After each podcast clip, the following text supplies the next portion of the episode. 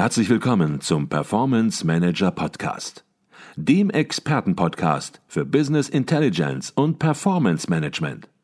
Inspirationen, Know-how und Impulse für Controller und CFOs, die noch erfolgreicher sein wollen. Ihr heutiger Gastgeber Peter Blum.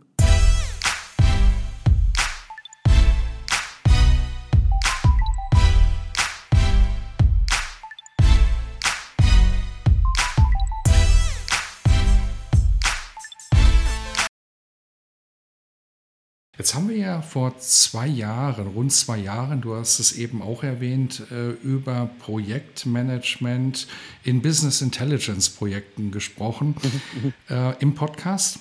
Und das wird heute auch immer noch äh, sehr oft gehört und ich bekomme einiges Feedback zu unserer Folge immer noch, dass manche sagen, Mensch, das ist ein richtiger Augenöffner gewesen, diese Podcast-Folge.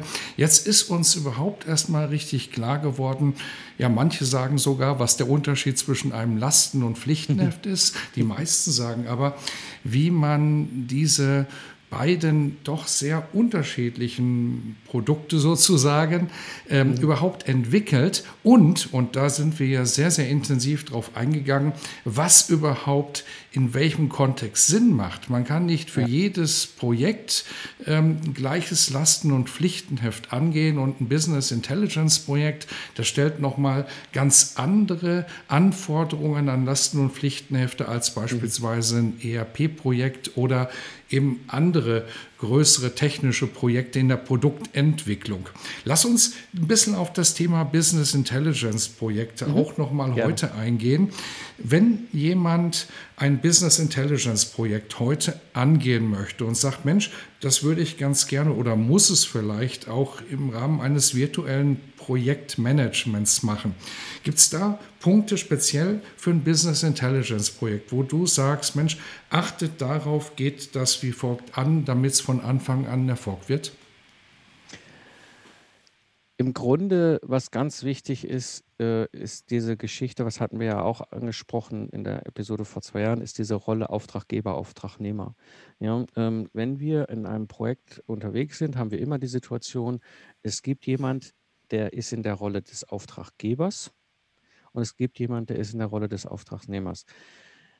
Das ist dann verschieden von den, äh, in, in, den Unternehmen und auch von den jeweiligen Benamungen der Position und Rolle und so weiter. Ne? Also in meiner Welt ist der Auftraggeber in der Regel der Entwicklungsleiter oder der Abteilungsleiter. Das kann aber auch jetzt bei Business Intelligence ja durchaus Leute im, im IT-Führungsebenen sein, die dann diese Rolle haben als Auftraggeber. Seid euch bewusst, dass ihr diese Rolle habt, wie sie, äh, wenn ihr ein Projekt macht. Ähm, weil das ist das, das, das, ist das was ich, was ich äh, äh, auch immer wieder gerade beim Troubleshooting erlebt habe. Den Projektmanagerinnen und Projektmanagern, die dann so ein Business Intelligence Projekt annehmen und vorantreiben, denen ist sehr bewusst, dass ihre Rolle des Auftragnehmers ist weil sonst wären sie ja nicht in dieser Führungsverantwortung. Mhm. Aber auch Auftraggeber hat einen wichtigen Teil beizutragen. Ja, ich kann noch, ich kann die beste Projektmanagerin sein, ich kann der beste Projektmanager sein, ich kann alles klar haben, was das Thema Business Intelligence Projekt angeht, wenn ich es vorantreiben will. Wenn mein Auftraggeber diese Rolle nicht erfüllt, dann komme ich ja nur noch ins Niemandsland. Ja, weil ich brauche ja diesen Gegenüber, ne, wo ich auch wieder abgleichen kann, ne, was sind die Ziele, haben, können wir, ne, und auf Strecke werden wir auch, das ist ja ganz wichtig, wir werden ja, das sind typische Projekte, wir haben ja neuen Erkenntnisgewinn. Ja. Mhm. Das bedeutet, wir müssen unter Umständen auch überlegen, ist das Ziel, was wir vor einem halben Jahr hatten mit diesem Projekt, eigentlich noch valide? Hat es sich leicht geändert? Gab es neue Technologiesprünge? Ja, haben sich vielleicht Anforderungen und Wünsche verändert? Ja, haben wir festgestellt, dass das, was wir davor hatten, so nicht funktioniert?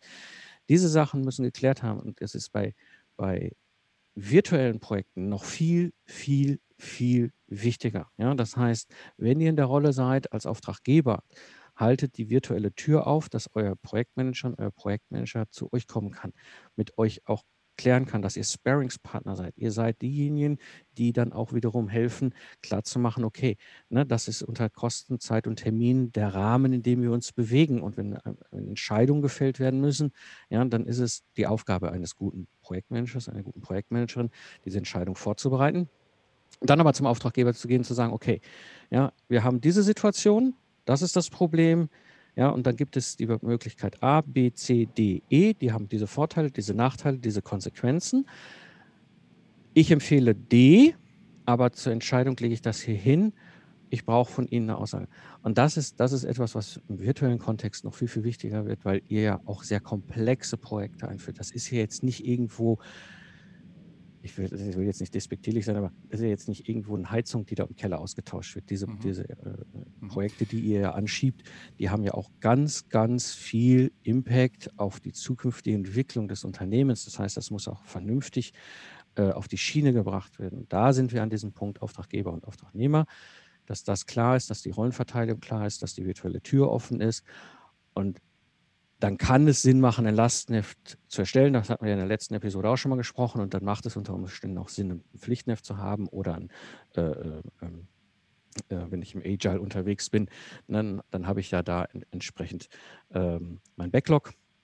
Mhm. Aber ähm, diese Rollen müssen klar sein und auch diese Verantwortung in der Rolle. Und das ist in virtuellen Projekten, in eurem Kontext, mit der Komplexität, mit der ihr da ja auch unterwegs seid, ganz, ganz wichtig. Mhm.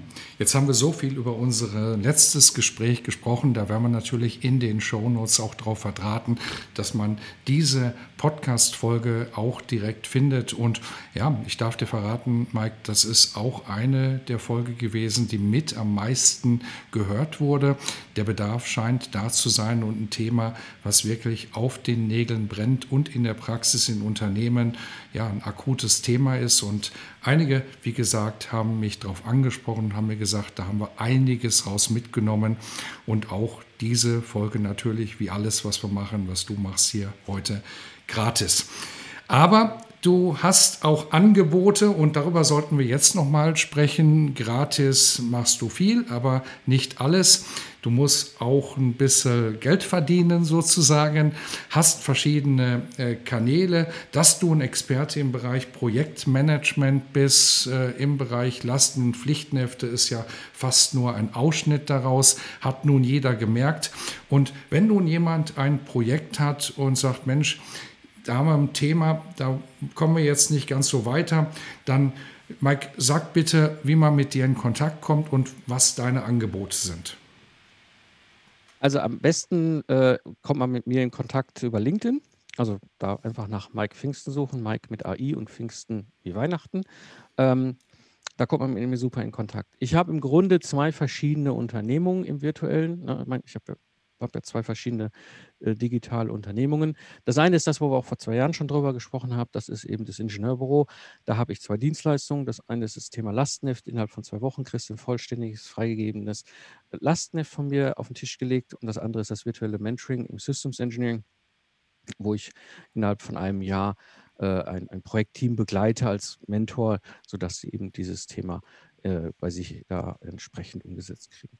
Das ist, das, ist der, das ist das, wo ich herkomme und wo ich lange, lange, lange schon unterwegs bin.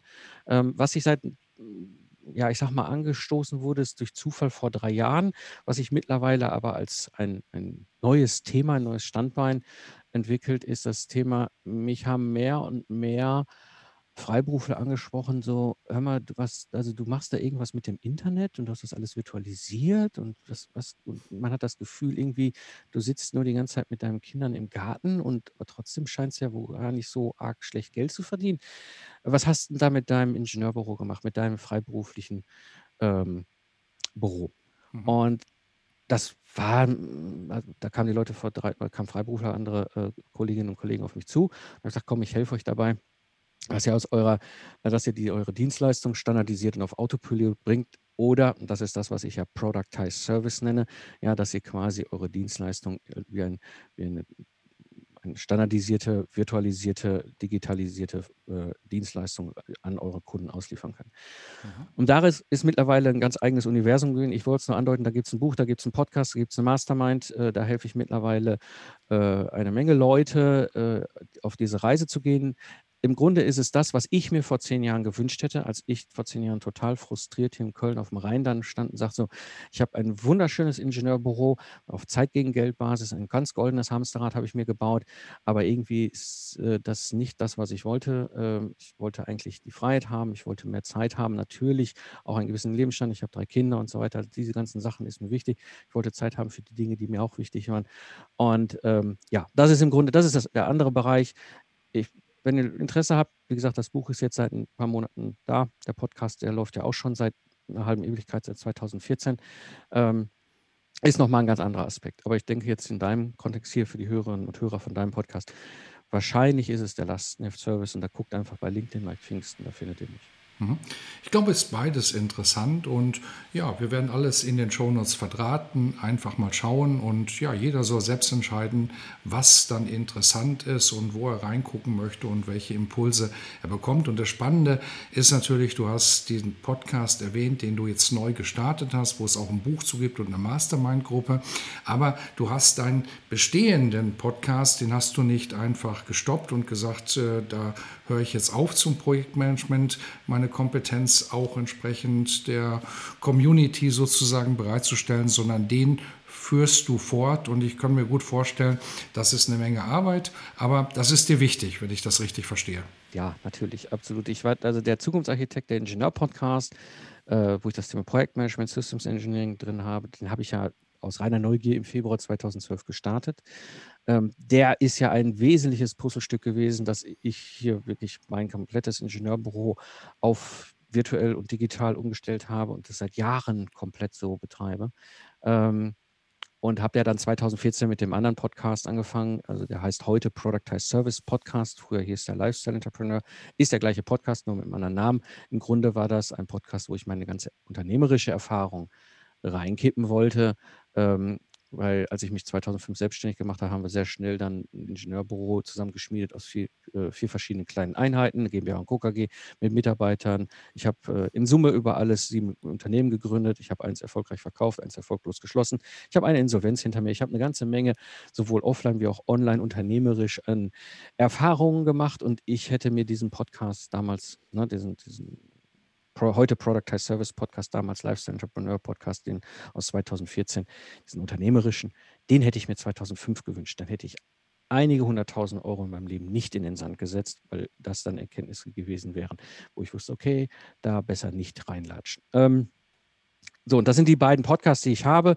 Im Moment lebt der Productized Service Podcast ein bisschen aktiver als der Zukunftsarchitekten, aber beide sind da, beide werden bestückt und äh, mir macht Spaß. Es ist äh, ähm, ein, ein wunderschönes Medium. Mhm. Mike, du hast gerade etwas angesprochen, was uns quasi nahtlos in die letzte Frage unseres Podcasts führt. Und du weißt, das ist immer die gleiche Frage. Du hast sie auch schon mal beantwortet. Nur das Problem ist, vor zwei Jahren war sie anders als heute. Und deshalb möchte ich dir heute die letzte Frage auch stellen und bin auf deine Antwort gespannt. Du hast gerade schon ein bisschen die Katze aus dem Sack gelassen. Bin gespannt, ob es in die Richtung weitergeht. Jeder macht Fehler und ja, sagt hinterher, Mensch, das hätte so nicht sein müssen, aber ich habe daraus gelernt, würde es heute anders machen. Und manche Fehler sind ja so gestrickt, dass man sagt, Mensch, da rede ich ruhig auch mal drüber, weil andere können daraus lernen und müssen nicht das Gleiche machen. Und fällt dir spontan etwas ein, wo du sagst, das war ein Fehler und andere können daraus lernen und den du bereit bist, hier im Podcast äh, öffentlich zu machen? Mhm. Oh, ich habe ganz viele Fehler in meinem Leben gemacht. Ähm, und und das, äh, was, was mir wichtig ist, schon immer, ist, ähm, ich scheitere mich zum Erfolg. Ja, das ist etwas, und das ist, das, das ist, das habe ich sehr gut durch meine Mentoren dann irgendwann gelernt und verstanden, relativ früh. Ähm, es gibt, wenn wir aus der, aus der empirischen Wissenschaft kommen, ja dieses Thema Hypothese und Experiment. Ich habe eine Hypothese und schmeiße ich ein Experiment drauf und das entweder bestätigt die Hypothese oder es widerlegt die Hypothese. Und plötzlich bin ich kopfmäßig raus aus dem Thema, ich habe jetzt was angeschoben und das hat nicht funktioniert und ich bin als Mensch schlecht. Ich bin gescheitert, ich bin, ich habe, ne, ich so doof, ich habe einen Fehler gemacht, sondern jetzt bin ich plötzlich in der Situation, ich hatte diese Hypothese, egal, ob es jetzt ein Projekt ist oder Podcast oder digital oder neue, neue, neues Angebot, Produktangebot oder was auch immer. Ich habe diese Hypothese, ich schmeiße dann ein Experiment drauf und dann gucke ich mir das Ergebnis an und im Zweifel ist die Hypothese gescheitert. Und das ist das, ist das Meta-Framework, was mir den Kopf frei gemacht hat, unternehmerisch.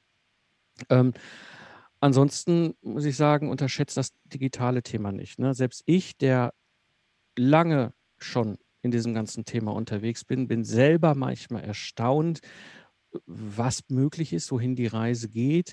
Ähm, ich probiere ganz viele Dinge aus, wo ich manchmal sage, okay, da hast jetzt Gedanken, Ideen reingesteckt und es hat dann kein, kein Ergebnis oder hat nichts gebracht oder ich habe da auch einfach mal 10.000 Euro versenkt. Ähm, aber ähm, Seid euch bewusst da draußen, das Internet verändert die Wirtschaft. Äh, Covid hat jetzt dazu auch noch uns allen klargemacht, dass das Zeug funktioniert und nicht nur da so ein paar äh, äh, Mädels und Jungs gibt, die sagen, ja, ja, das könnte man alles machen und alle sagen, nee, nee, wir fahren noch wie, wie im 20. Jahrhundert mit unserem Auto ins Großraumbüro. Ähm, seid euch bewusst, dass da viel passiert. Ein Punkt, wo ich sehr viel gelernt habe, als ich meine ersten Schritte in diesem Bereich gemacht habe, ähm, ich stand da ja vor zehn Jahren total frustriert, wie ich erzählt hatte, und sagte, ey, das, ich will das anders haben. Ich will ein Ingenieurbüro haben, das soll alles komplett übers Internet laufen, die ganze Service, alles ins Internet. Als ich dann, habe ich mich unternehmerisch, ich war damals bei den Wirtschaftsjunioren 2010 Kreissprecher in Köln, das heißt, ich habe ja auch ein Netzwerk von, von, von äh, Wirtschaftsjunioren, habe ich mit denen dann gesprochen, habe gesagt, hey, ich will mein Ingenieurbüro ins, ins Digital, ins Internet bringen. Und alle guckten mich an wie ein Auto und sagen, so, hast doch erfolgreich laufendes Ingenieurbüro. Äh, was willst du denn damit jetzt im Internet? Ähm, das heißt, ich hatte in Deutschland keinen damals, vor zehn Jahren, den ich fragen konnte, wie man sowas macht. Und was habe ich dann gemacht? Ich habe das gemacht, was man normalerweise, wenn man in der digitalen Wirtschaft unterwegs ist, dann guckt man halt, was die Kolleginnen und Kollegen in den USA machen. Die sind uns ja ein paar Jahre voraus. Und dann habe ich halt sehr schnell was gelernt. Und zwar, dass es da draußen im Internet Schlangenölverkäufer gibt. Es gibt Menschen, wie, äh, die, die, die, verkaufen die heiße Luft und du kannst es am Anfang nicht unterscheiden. Das heißt, wenn ihr, egal was ihr macht, remote, virtuell, Projektmanagement, unternehmerisch, digital, egal welches Thema ist, was ihr angeht, diese Schlangenölverkäufer sind da, sie sind im Internet. Ich habe es auf die harte Tour gelernt. Ich habe einiges an Geld versenkt, bis ich verstanden habe, wer diese Typen sind. Ähm, heute erkenne ich sie. Ein wesentliches Aspekt, und das kann ich als Tipp mitgeben, guckt auf den Track Record. Ja, guckt, haben die, ne, im Amerikanischen sagt man so schön, eat your own dog food. Ja. Ich erlebe so viele in den verschiedensten kleinen und auch größeren Online- und Digitalthemen, wo ich denke so, okay, hört sich jetzt toll an, aber zeig mir doch mal, dass du es bei dir selber angewendet hast. Weißt du, das ist der große Unterschied. Ich mache jetzt mal das Beispiel auf mit dem Productized Service Mastermind. Das ist etwas, was ich mir vor zehn Jahren gewünscht hätte.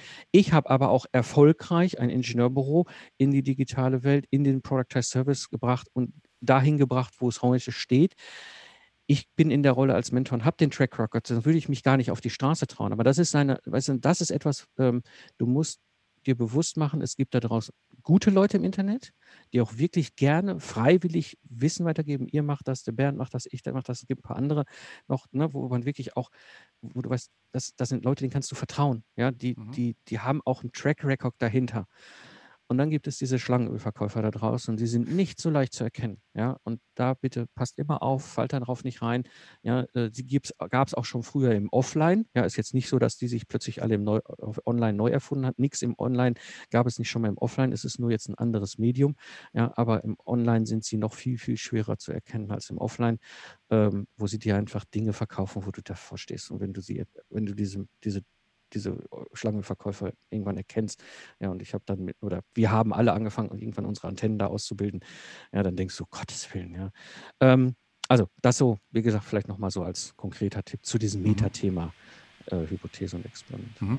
Ich glaube, das ist fast schon ein Thema für sich. Darüber könnten wir einen eigenen Podcast machen, habe ich den Eindruck. Und das ist auch ein wichtiges Thema, denn gerade äh, zu Zeiten des Internets kann natürlich jeder sich ganz toll darstellen. Jedes Unternehmen kann sich auch ganz gut darstellen. Jeder Berater kann sich super darstellen.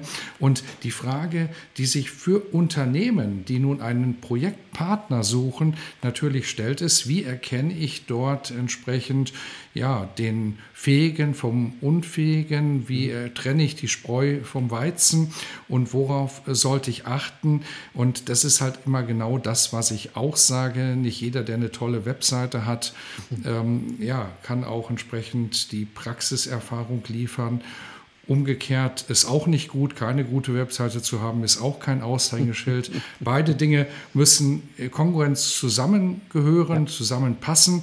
Und da gibt es in der Tat, und das sage ich auch immer für Business Intelligence Berater, gibt es einige knallharte Punkte, die man abchecken kann, die man abchecken muss um nicht plötzlich mit einem Partner ja, ein Projekt zu starten und ja, schon von Anfang an zu merken, das geht in die falsche Richtung und die Richtung äh, sieht aus wie eine Wand und mhm. da möchten wir alle nicht hin.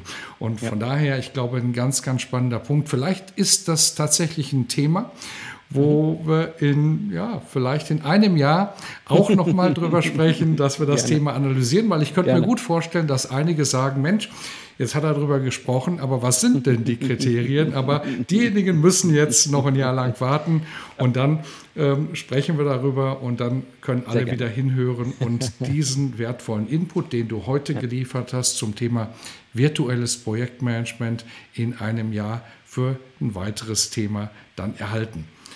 Mike, ich danke dir für dieses wie immer amüsante, spannende und auch inhaltsreiche Gespräch. Vielen Dank für deinen Input.